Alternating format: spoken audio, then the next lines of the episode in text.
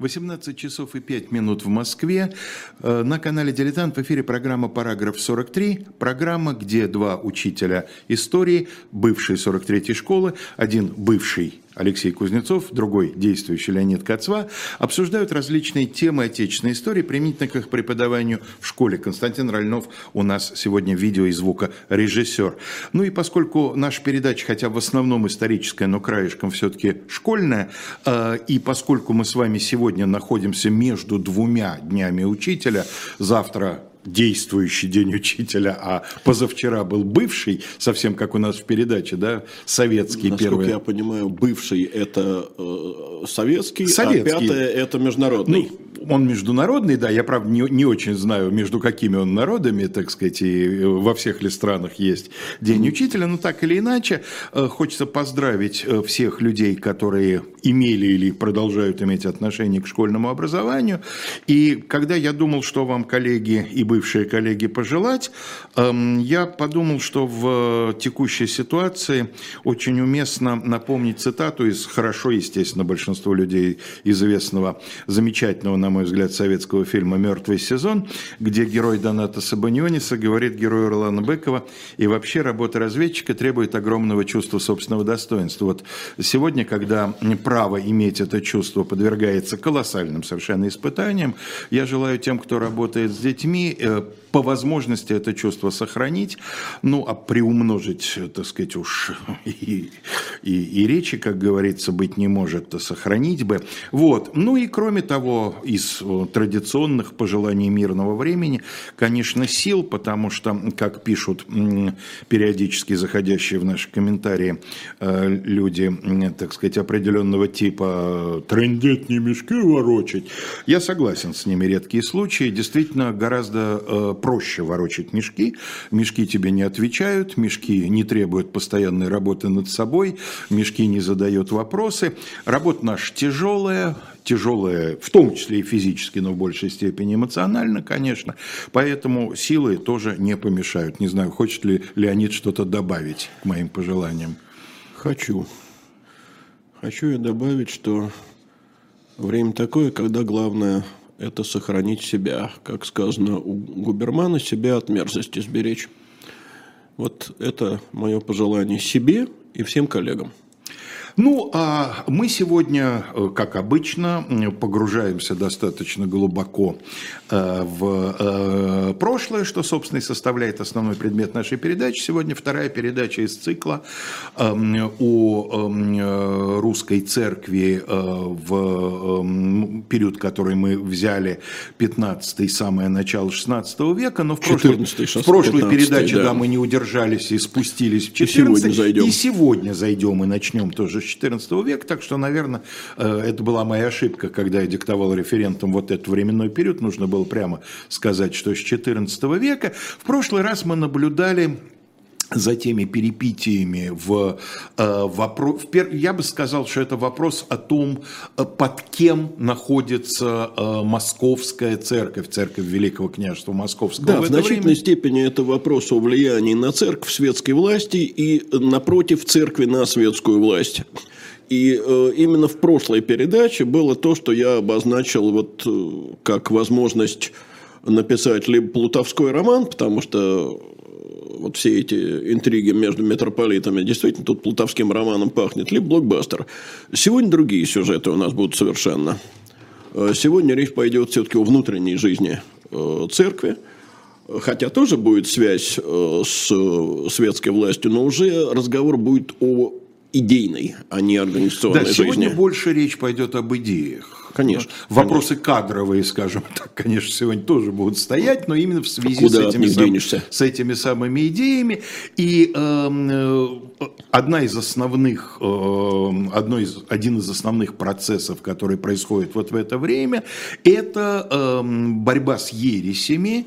Не сравнить по накалу с тем, что происходило в аналогичный период в Западной Европе. Я имею в виду под аналогичным периодом период, период расцвета ереси. В Европе он раньше, конечно, да. Раньше, но надо сказать, что русские ереси очень во многом похожи на европейские Вот- и в то же время имеют серьезные отличия. от вот них. наша задача, видимо, будет понять, они вторичны по отношению к европейским или речь идет о параллельных процессах? Я не думаю, что на этот вопрос можно определенно ну, ответить. Не будем забегать вперед, Да. да, не будем спойлерить. Этот вопрос Конечно. у нас поднимется, а уж Конечно. будем, так сказать, думать. Ну и э, напоминаю, что я по- поглядываю, слежу за э, чатом, поэтому если у вас возникают по ходу передачи вопросы, то, пожалуйста, э, пишите, и если этот вопрос будет, как говорится, в пандан, я постараюсь его передать э, нашему основному докладчику. Ну а начнем мы с, э, наверное, первой известной такой вот ереси. Э, Я думаю, что да. Это 14 век, это Новгород. Ересь это называется ересью стрегольников. Почему она так называется, историки спорят. Одна из версий заключается в том, что ересь возникла в среде людей, которые проходили священнический, не монашеский, а священнический именно постриг. Э, То но- есть ересь людей со стриженными головами, буквально, да? ну, фактически да. Но эта версия не единственная. Значит, сразу скажем, что э, ересь это очень во многом действительно похоже э, на европейские ереси э, и на французские, э, то есть на альбегойцев, на вальденцев, и на английскую ересь, которая более поздняя и, в общем, современно э, псковским стрегольникам, псковским и новгородским, потому что появилась ересь в Новгороде, затем э, пришла в Псков. Э, в чем сходство? Э, Ну, во-первых, э, сходство в том, что как, э, скажем, последователи Пьера Вальдо во Франции, так и стрегольники на Руси осуждали духовенство им современное за стяжательство, э, за владение землями, э, за владение крестьянами, отвергали монашество, э, очень резко критиковали вообще образ жизни духовенства. Ну, якобы они говорили о современном им духовенстве, может быть, монашестве, но думаю, что духовенстве вообще в целом. Э, «Сии учители пьяницы суть, едят и пьют с пьяницами». Э, То есть, это такая... То есть себе подобными, иными словами, да? да, острые, ну, не, не совсем себе подобными. А дело в том, что э, как раз здесь критика таких развратных нравов. Ну, то есть и окружение у них такое Да, же, я да, вот это да, имел без- в виду. безусловно. Кроме того, эта ересь имеет характерный рационалистический такой привкус. Э, Например, они отвергали таинство священства. Э, Ну, что такое таинство священства? Как оно происходит для людей далеких от церкви, скажем?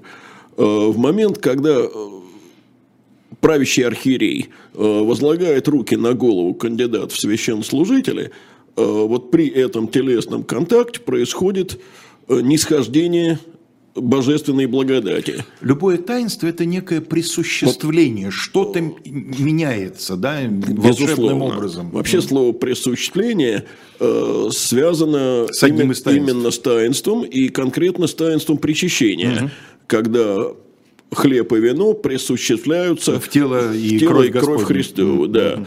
Э, Причем тоже понятно, что они присуществляются не в буквальном смысле в кровь и плоть, то есть мясо, а кровь Христова – это церковь, а тело Христово – это община верующих, община христианская.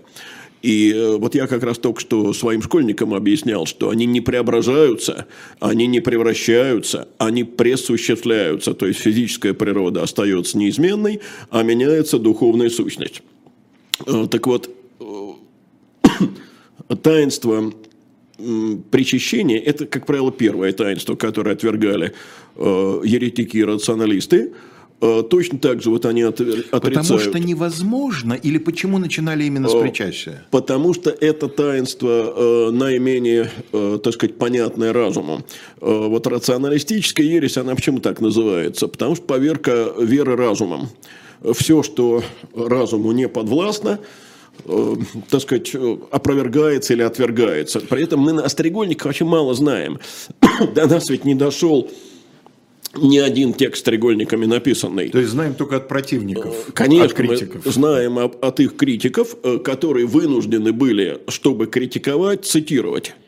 Вот здесь на уроке, видимо, возникают элементы источника ведения. Да? Да. Можно ли любому историческому документу доверять? Вот этому нельзя. Или очень осторожно. Осторожно, нужно доверять. Э, Но э, вот э, каким образом они отвергают таинство священства? Они возражают против поставления по мзде. Дело в том, что вот э, за вот это вот посвящение э, с возлаганием рук э, следовало платить. Э, Другой вопрос, что тут были большие злоупотребления, вот мы говорили о Симонии, но они-то говорили не просто о мздоимстве. Вот э, отрицание поставления по мзде – это не борьба с взяточничеством, как иногда думают. Это именно отрицание таинства священства, а соответственно всей э, церковной иерархии и вообще духовенства. Но, кстати, вот мы упомянули их противников, тут есть одна очень любопытная вещь. Дело в том, что главный их противник – это епископ Стефан Пермский, Э, ну, я назвал его противником, правильнее было бы его назвать гонителем э, еретиков. И ты назвал его Стефаном, а правильнее было Стефан бы Пермский. Ну, я, это, я- это у меня вечно, да. Стефан У Пермский, каждого из конечно. нас есть любимые ошибки в ударениях. Это, у меня Несомненно. их полно, да. Так вот, смотри, что он пишет. Э, Я попробую это процитировать э, на языке оригинала, думаю, что все будет понятно. Таковы же бесы-еретицы, постницы, молебницы, книжницы, лицемерницы, пред людьми чисти творящиеся. Аще бы нечисто житие их видели люди, то кто бы веровал ереси их?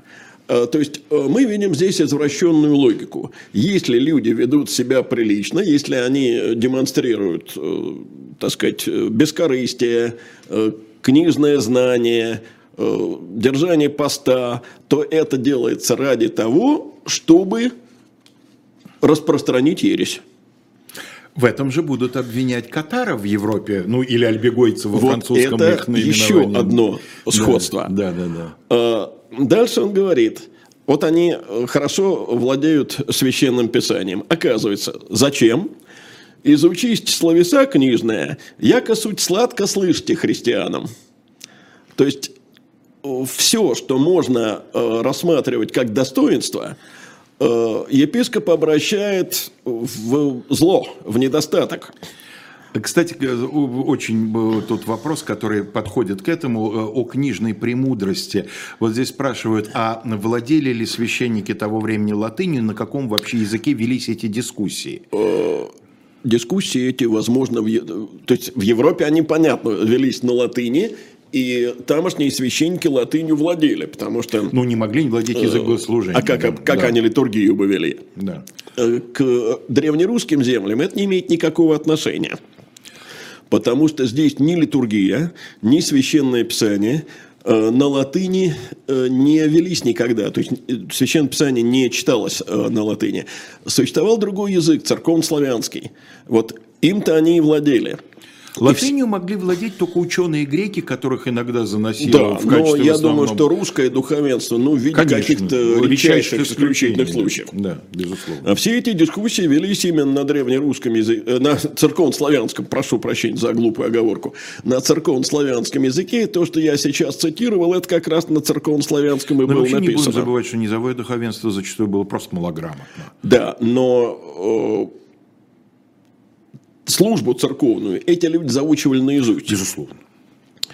Э, Так вот, э, что еще э, епископ пишет?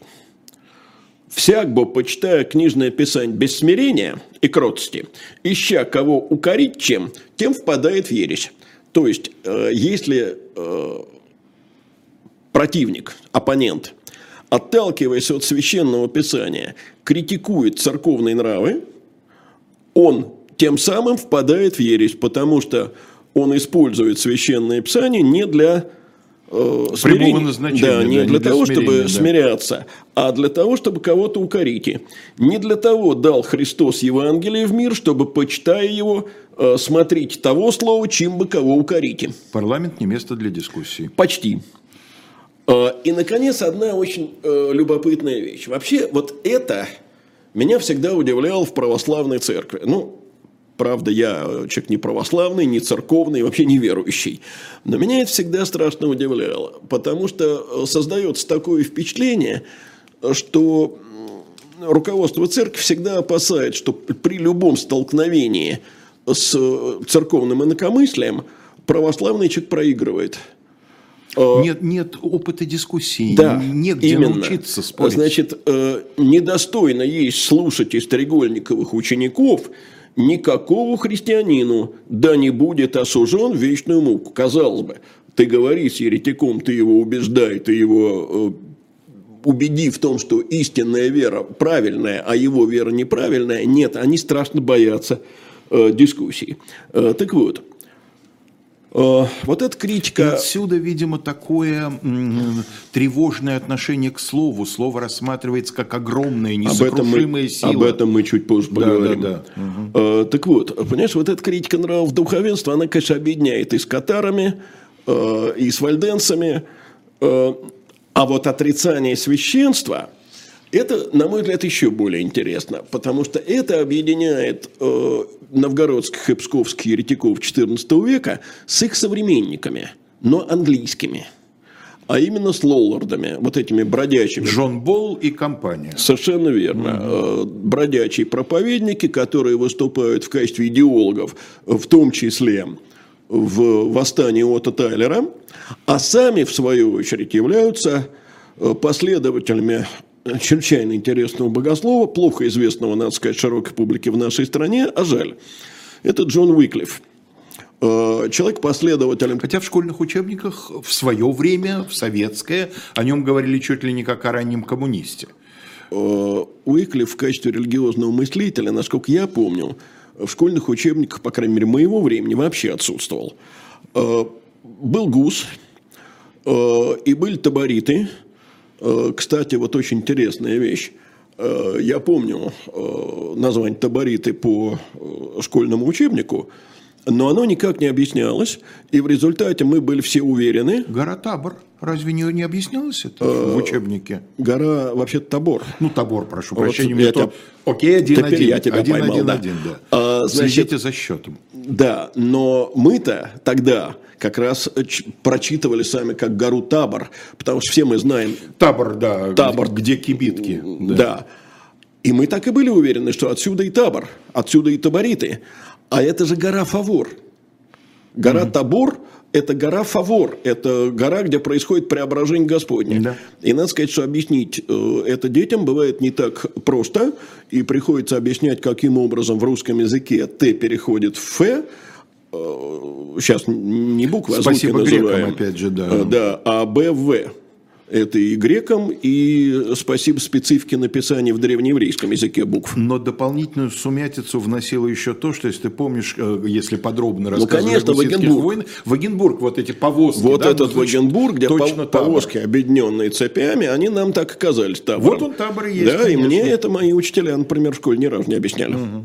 Но дело в том, что и не могли объяснять, потому что все религиозные мотивы, в то время из э, школьного обучения категорически изымались. Все-таки, может быть, вот эта десятилетняя разница э, между нашим школьным образованием сказалась, хотя мы оба учились в советское время, но, тем не менее, мое было, видимо, более глухое.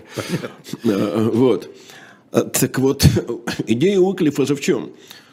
Всеобщее священство. Каждый человек, храм, каждый христианин, конечно, храм Божий и сам себе священник – и перевод на национальные языки Библии, и нет необходимости в духовенстве.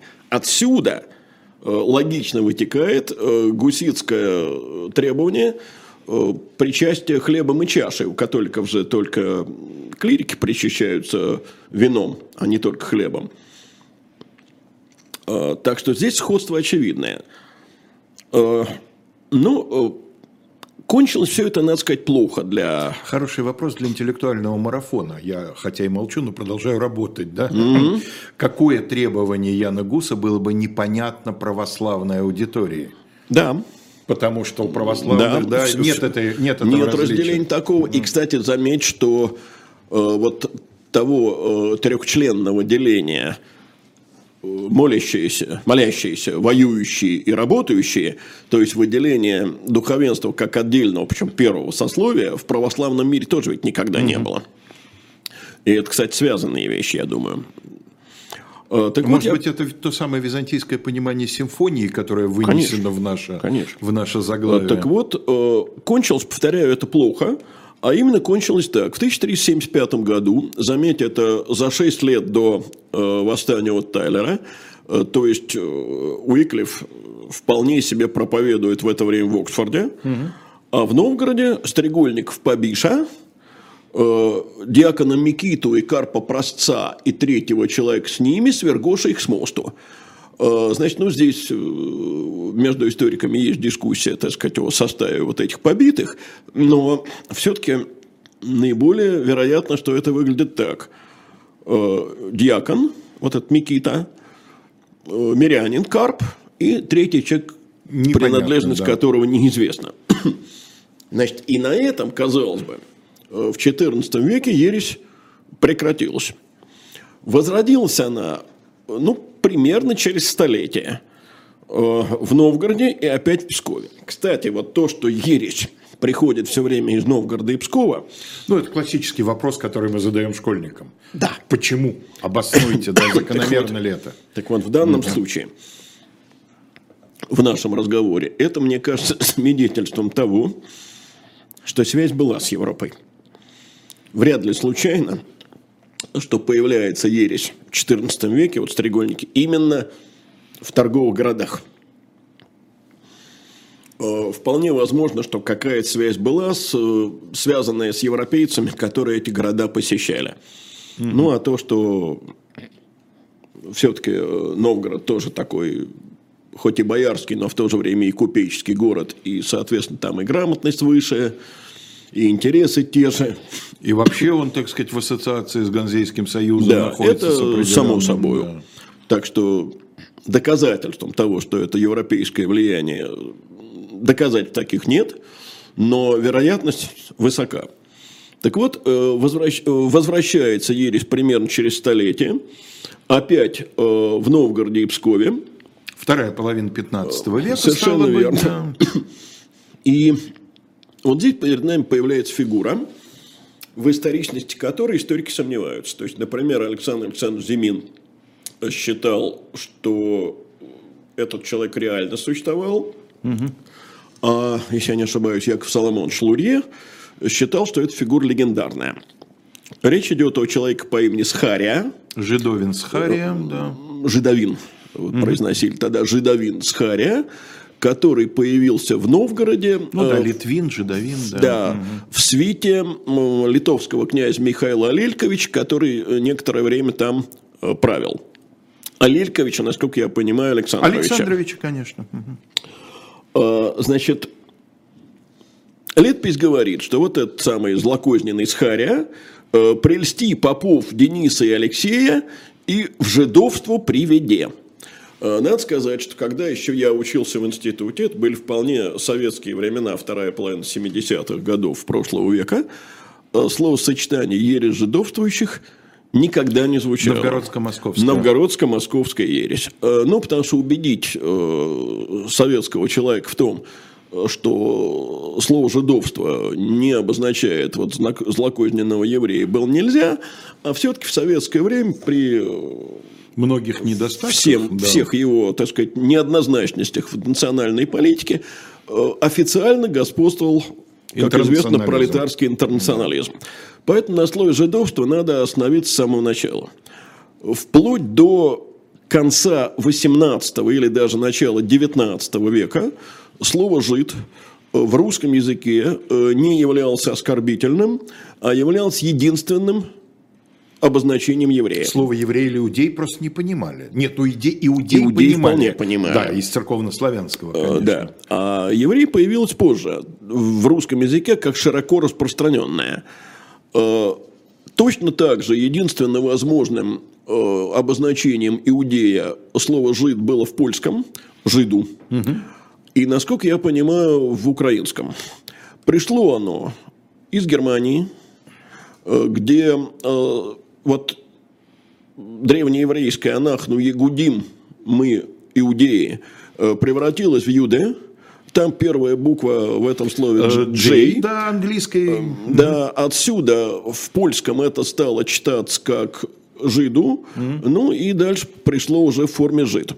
Э, Значит, еще раз повторю, что ничего оскорбительного в этом слове нет, а, не было, а обозначало это приверженца иудаизма и только. Ну и Пушкин и Гоголь, соответственно, в своих произведениях. Пушкин и Гоголь писали уже в XIX веке, прекрасно зная, что это слово оскорбительное. Но писали о временах более ранних. Гоголь в Тарасе это Бульбе о более раннем, и Пушкин Это правда. в каменном го- не в каменном Да, госте, а в это скупом верно. рыцаре о более ранних.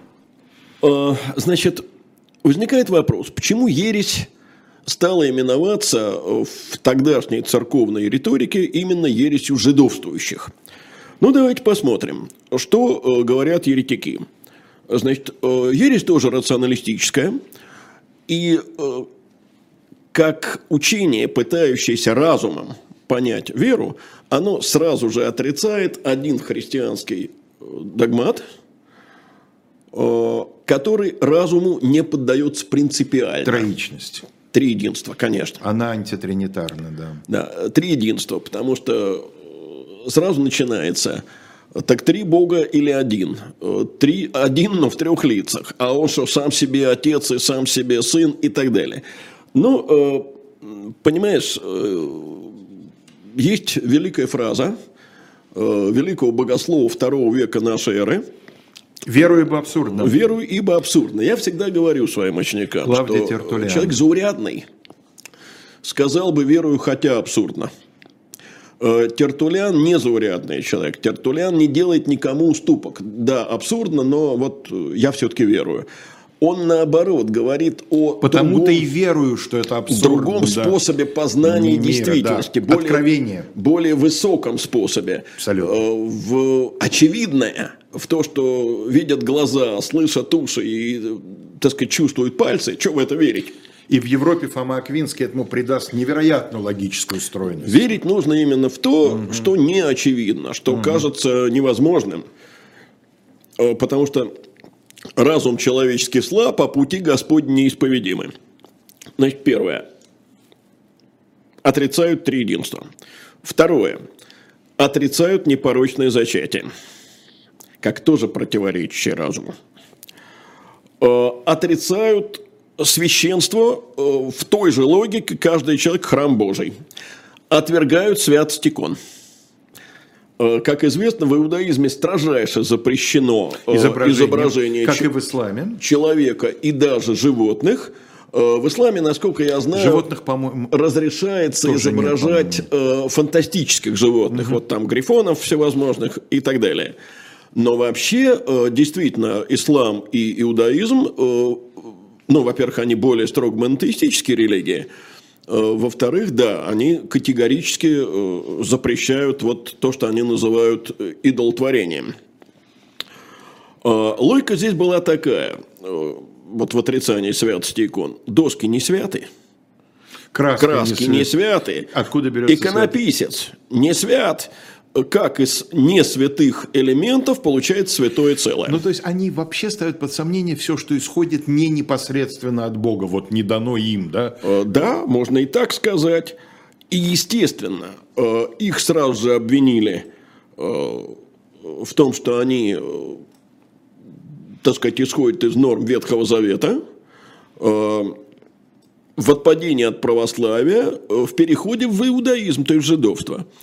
И вот здесь надо сказать, что тексты, э, вышедшие и дошедшие до нас из-под пера новгородских еретиков, очень сложны, очень неоднозначны. И Но здесь уже есть их тексты, не только критика. их мало, но они есть. И вот э, Андрей Львович Юрганов, с которым мне когда-то вместе посчастливилось писать школьный учебник, э, занимался этим профессионально. У него очень глубокое исследование есть на эту тему. И он пришел к выводу, что э, на самом деле люди, обвиненные в еретичестве, оставались ортодоксальными православными, и никаких элементов иудаизма в их учении не было. Э, Я знаю, что это мнение не единственное. Э, но это тоже достаточно э, серьезное все-таки мнение очень серьезного ученого. Вот здесь как раз вопрос э, из этой оперы. Лев Савулькин спрашивает, он мне адресует этот вопрос, угу. но если можно, я его тебе переадресую, как человеку более квалифицированному. Как вы относитесь к книге Скрынникова «Святители и властители», относящейся к обсуждаемой теме? Ну, я отвечу аккуратно, сдержанно. Рас, ну, распространение какой-нибудь будет? Сдержанно отношусь. Ну, я принадлежу если так можно сказать, у человека, который не является исследователем, э, к другой школе. Угу. Ну вот и все. Угу. Значит, гонителем еретиков выступает новгородский архиепископ Геннадий. Э, в конце концов, э, гонения в Новгороде достигают такой силы, что еретики бегут в Москву. Вот Денис, Алексей и несколько их спутников. Да, причем вот здесь я хотел бы отметить э, еще одно сходство э, новгородской ереси э, с ересями европейскими. Кто у нас ее главные распространители? Белое духовенство. Попы Денис и Алексей, названные, это приходские священники. Ну, раз попы, да. Да, конечно. Угу. Э, но они могли быть так названы, если бы они были и чернецами, но это реже.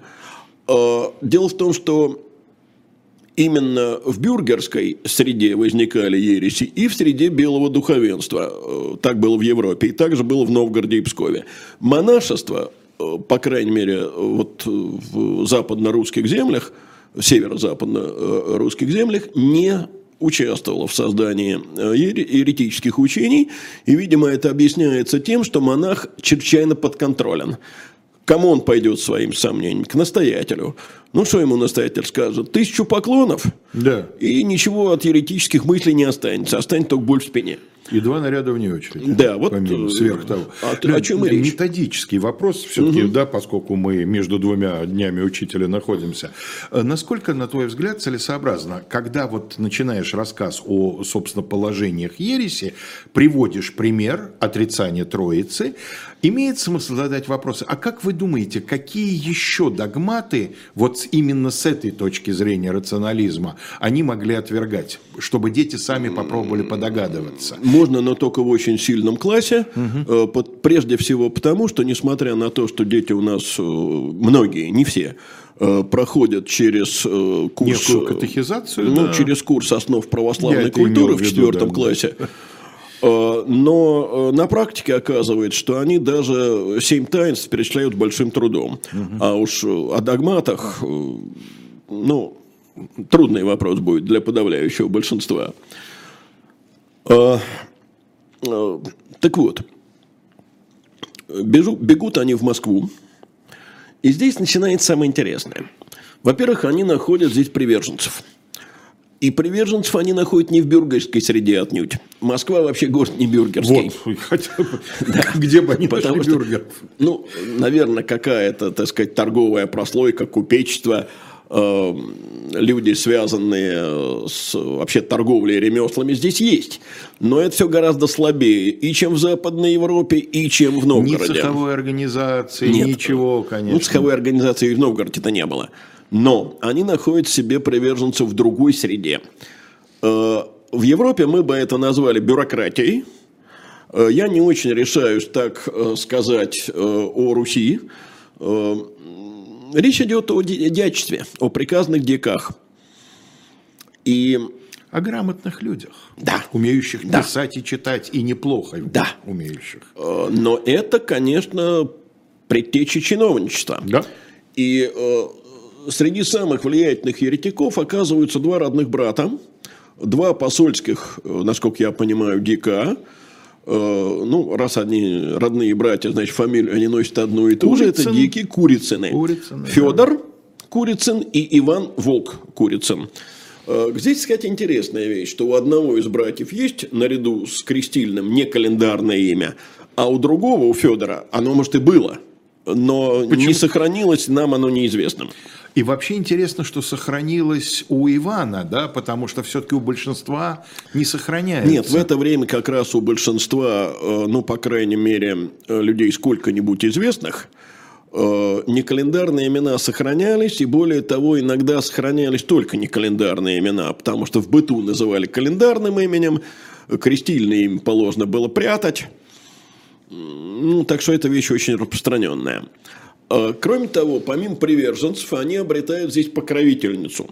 Мы не знаем, э, чтобы эта женщина э, стала сама ну, так сказать, еретичкой, да.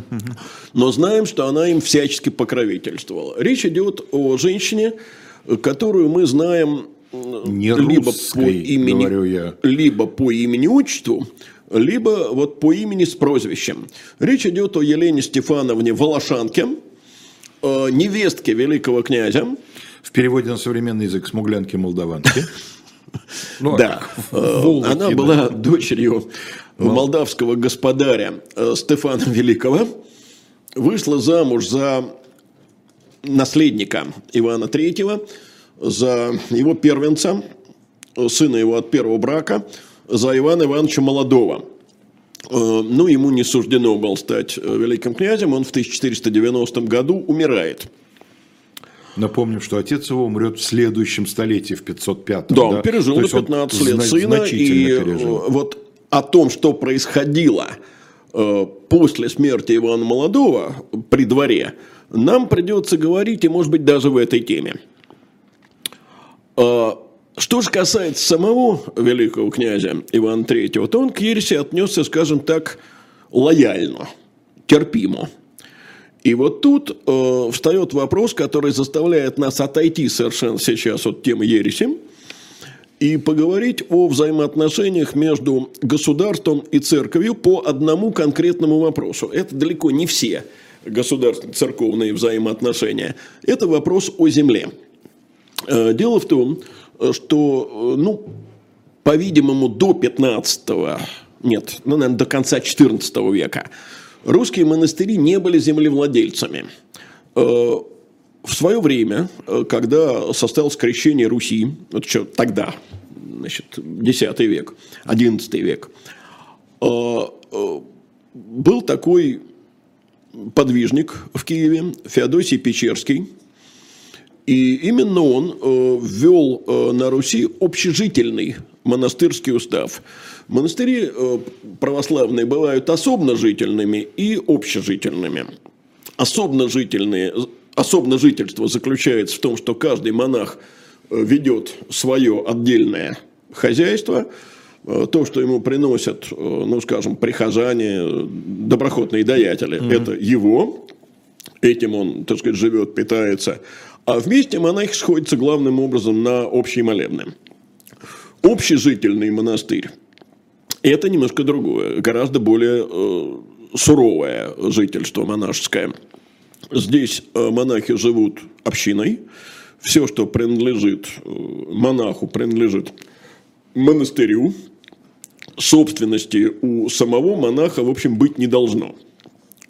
Но э, с течением времени особно жительство стало возрождаться, были особенно жительные монастыри. Кроме того, в общежительных монастырях действовал сравнительно, э, ну, применю слово, которое не очень подходит к эпохе, сравнительно либеральный э, студийский устав. В 15 веке его окончательно вытеснил более строгий Иерусалимский монастырский устав – Э, тут, э, насколько я понимаю, решающую роль э, сыграл такой крупный церковный авторитет, как Сергий Радонежский.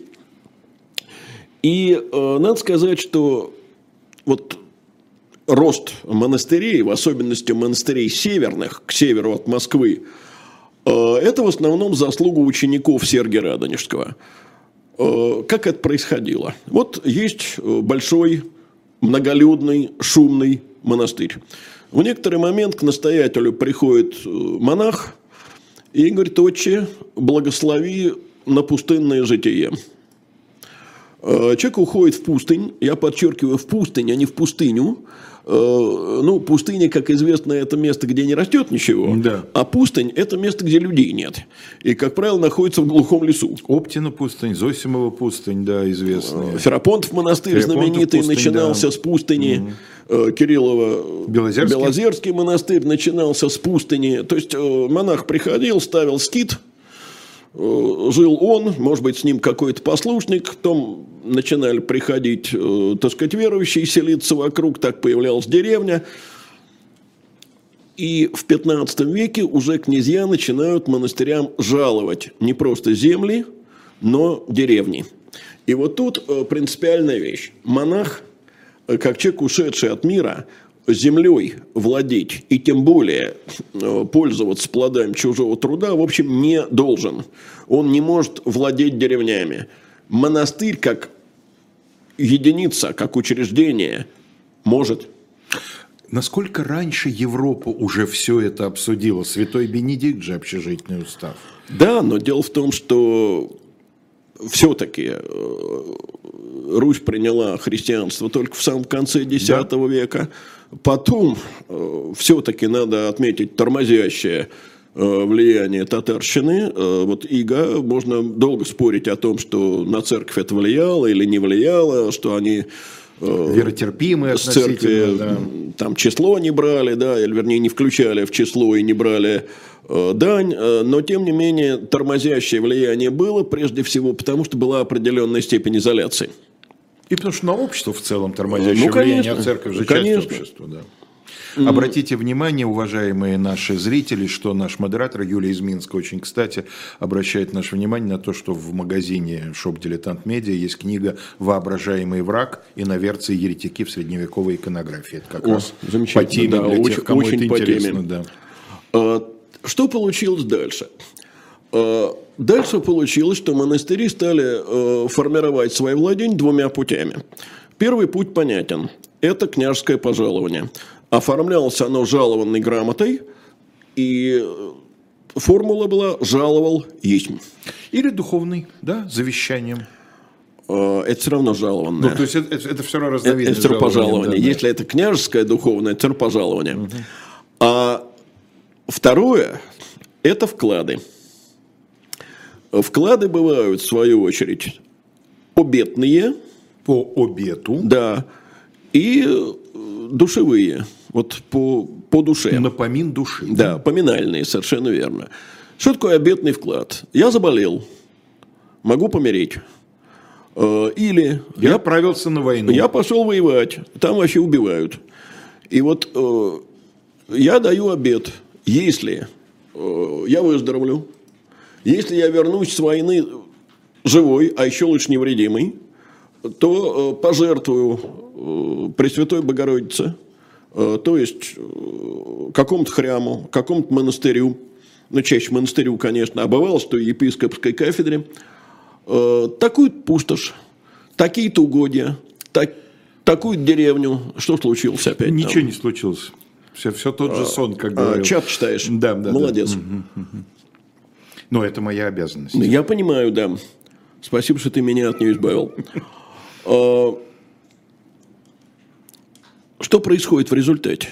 Земля жалуется в отчину, светский землевладелец эту землю, в свою очередь, вкладывает в монастырь, и происходит э, перетекание светской земельной собственности в монастырскую.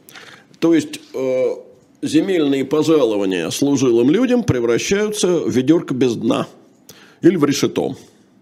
И надо сказать, что это чрезвычайно заботило светскую власть. Э, заботило, потому что, хотя фонд земельных пожалований велик, но он все-таки не бездонен.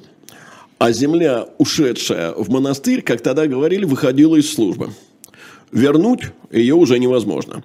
Ну, добавим к этому, что монастыри еще у светских землевладельцев землю и покупали. В обратную сторону этот процесс не шел практически. Монастыри не продавали ничего, да? Почти не продавали, ну, может быть, какие-то исключительные случаи были. Это объяснялось тем, что они значительно более умело, э, более рачительно э, вели хозяйство, и им не приходилось э, расставаться с землей для того, чтобы вылезти из долгов. А вот светским землевладельцам приходилось. С этим, кстати, связано появление второй формы светского землевладения, э, что происходит в 70-х э, и 80-х годах Ты имеешь в виду 15 поместье, века, да? то есть формирование поместной системы. Это, Ну, о поместье и вотчине мы как-нибудь отдельно поговорим. безусловно, Это очень интересно. безусловно, и- не сейчас, но да. сейчас я просто скажу о своей вечной боли, когда то в учебниках у нас появляется, что поместья возникли чуть ли не при Иване Калите в XIV веке, а на самом деле поместья появляются после присоединения Новгорода, потому что впервые там э, появляются помещики, то вдруг в материалах ЕГЭ оказывается, что вотчина – это безусловная собственность, а она условная, потому что она связана обязательством служить, то есть условием службы. Но действительно сейчас вдаваться в это не будем.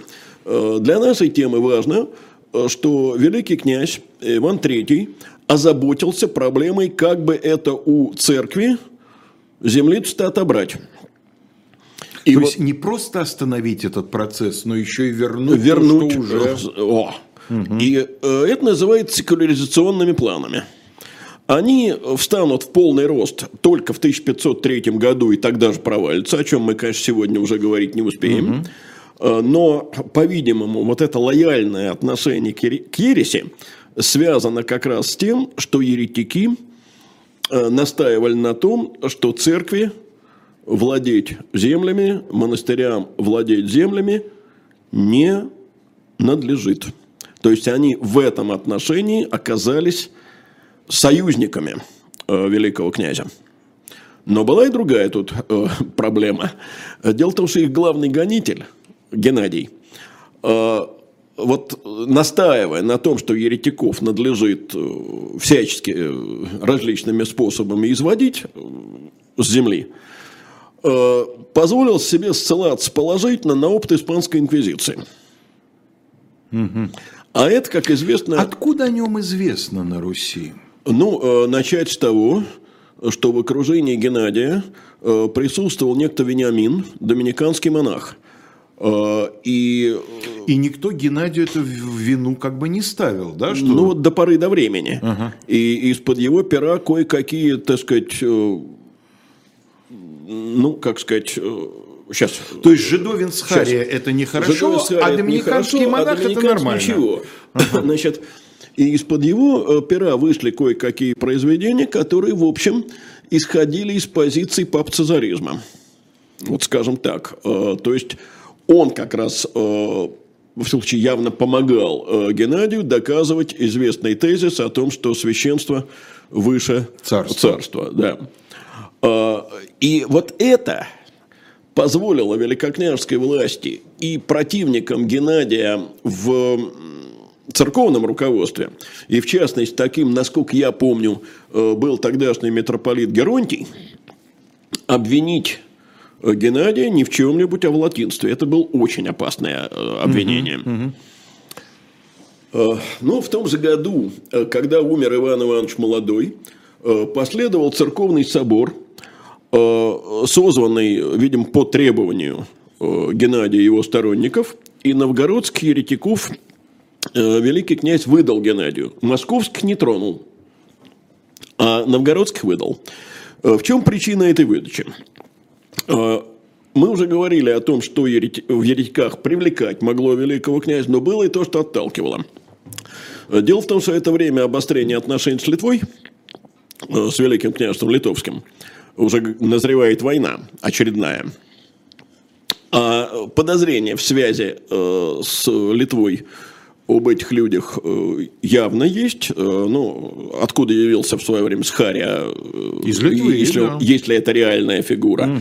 А если даже вымышленная фигура, то все равно литовское влияние ощущалось. Даже если вымышленно, его следовало бы... Ну, безусловно, Так сказать. если его не было, его Да, следовало бы придумать, выдумать. да. Но э, надо сказать, что выдали в новгородских еретиков, в Новгород, туда, Геннадию, с максимально безобидной формулировкой. Так. Не в ереси их обвинили, Ага. а в том, что они пьяни поругались святым иконам. Ну, что не сделаешь по пьяному Тоже делу? нехорошо, но хотя бы понятно, да, действительно. Нехорошо, конечно, но согласись, это гораздо менее Конечно. э, серьезное обвинение, именно потому, что вот сегодняшние нормы, которые ты как юрист лучше меня знаешь, э, когда состояние алкогольного опьянения является отягчающим обстоятельством, тогда все-таки так не было. Состояние алкогольного опьянения, выражаясь сегодняшним языком, было явно смягчающим обстоятельством. Угу. Ибо... Э, по крайней мере, это человеческое. Ну, пьяный не в уме, да. мало, ли, мало ли, что он там по пьяни сделает. Вот он поругал святым иконам. А есть... ересь это бесовская. А ересь это серьезно, Это да. бесовская, да. А, надо сказать, что в Новгороде выданным туда людям пришлось чрезвычайно плохо. Э, Геннадий, видим, был скор э, на расправу и явно симпатизировал методом э, инквизиции, испанской инквизиции, да. потому что произошло следующее. По его приказанию на головы еретикам надели шлемы берестяные остры якобесовские, а венцы соломины с сеном смешаны, а мишени, писаны на шлемах чернилами, все есть сатанины воинства. Мне здесь нравится слово «мишени».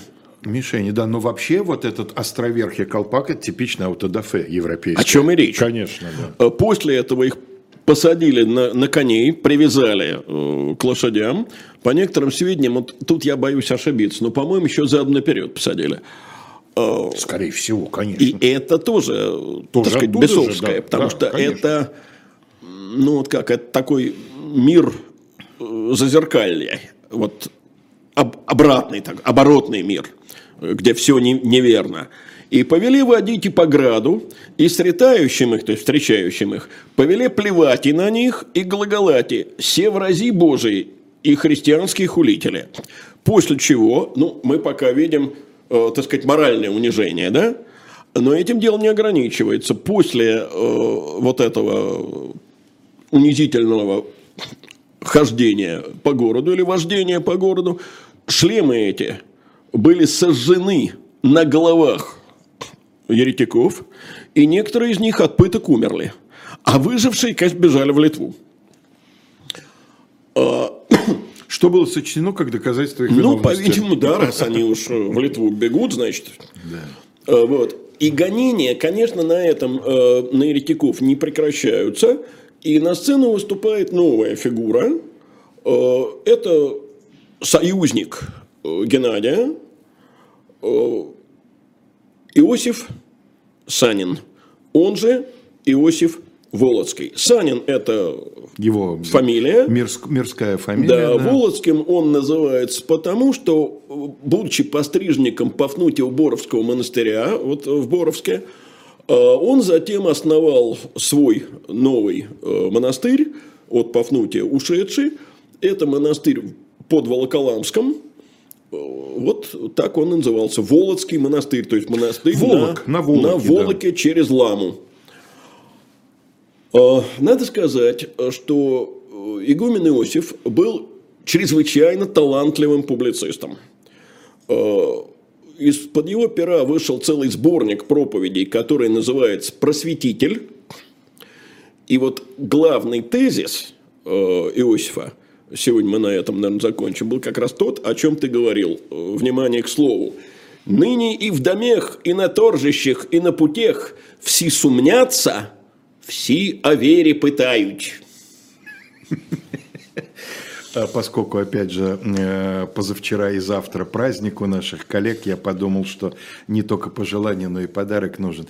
Здесь, мне кажется, уместно рассказать анекдот, когда классный руководитель говорит, «Вовочка, до конца четверти одна неделя, а у тебя по основам православной культуры между епитимией и анафемой. Оценка у меня, Алексей Валерьевич, на вопрос о таинствах. Один такой Вовочка, открывший рот, ответил «намаз». Ну что же, экуменистически скажу я. Я как раз и написал об этом пост, назвав его о пользе курса православ... основ православной культуры или о сверхэкуменизме. О сверхэкуменизме, да. Эм, уважаемые слушатели, мы э, продолжим этот разговор в следующий вторник, э, так сказать, поскольку всех нас интересует судьба и, и самих еретиков, и э, братьев Курицыных в частности. И э, далеко не завершен, а, собственно, только-только намечен разговор об землевладении. о землевладении, об осифлянах и нестяжателях. Нестяжатели, собственно, еще даже еще не, не звучало это слово, да, это только, ты вперед забегаешь. Только вождь и, и осифлян появился. Вот. А, а в ближайшее время вас ожидает на канале «Живой гость». После 19 часов Ольга Журавлева беседует с финансистом Андреем Мовчаном, прекрасно вам известным. А в 21.00, как всегда, по четвергам, э, политолог Екатерина Шульман, которую российские власти считают иностранным агентом, и Максим Курников в программе «Статус». Всего самого доброго, а коллег еще раз с праздником. Праздником.